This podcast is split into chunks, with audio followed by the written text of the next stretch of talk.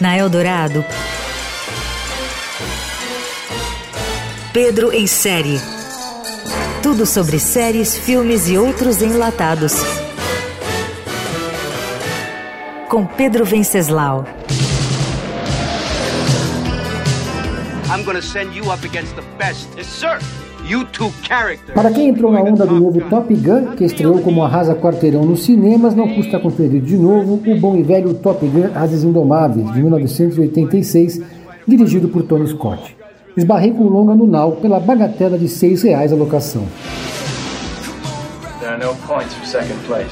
Depois de tanto tempo, a história dos pilotos era uma vaga lembrança nostálgica dessas que aparecem nos pôsteres dos adolescentes de Stranger Things.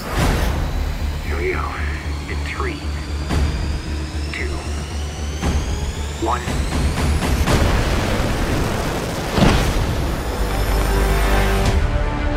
O filme original, visto agora, parece uma batalha aérea de videogame, mas com muita testosterona, astros sarados sem camisa, guerra fria como pano de fundo, patriotismo à flor da pele, comunistas vermelhos sendo abatidos em pleno voo e uma versão do Tom Cruise incrivelmente jovem.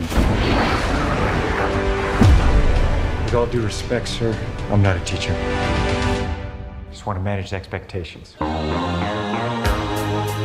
Mas é incrível também constatar que décadas depois, Top Gun Ases Indomáveis, apesar de ser o pai dos clichês do gênero, ainda é um baita filme de ação. Na nova versão, que ganhou o nome Top Gun Maverick, parte do elenco ainda está com os devidos sinais do tempo, exceto Tom Cruise, que parece ter sido congelado e se recusou a envelhecer. Por questões de machismo estrutural, a atriz Kelly McGillis, que fez par romântico com Tom em 1986, ficou fora do elenco dessa vez. Em uma entrevista no ano passado, ela, que hoje vive reclusa em uma cabana no alto de um morro na Carolina do Norte, disse que não foi chamada porque está, entre aspas, velha e gorda, mas assegurou que não guarda ressentimentos. A escolha para ser par de Cruise dessa vez foi Jennifer Connelly, que interpreta Penny Benjamin. Ela tinha só 15 anos quando assistiu ao primeiro filme. Top Gun 2, ou Top Gun Maverick, traz muitas evoluções em relação ao primeiro, é óbvio, mas ainda tem um apoio total e exalta a Marinha. Os atores realmente voaram nos caças mais modernos do mundo, mas obviamente não pilotavam, pois estavam acompanhados de pilotos de verdade. Por fim, é curioso lembrar que em uma entrevista à revista Playboy em 1990, Tom Cruise afirmou com todas as letras que não faria Top Gun 2 porque isso seria, segundo ele, irresponsável. O mundo dá voltas.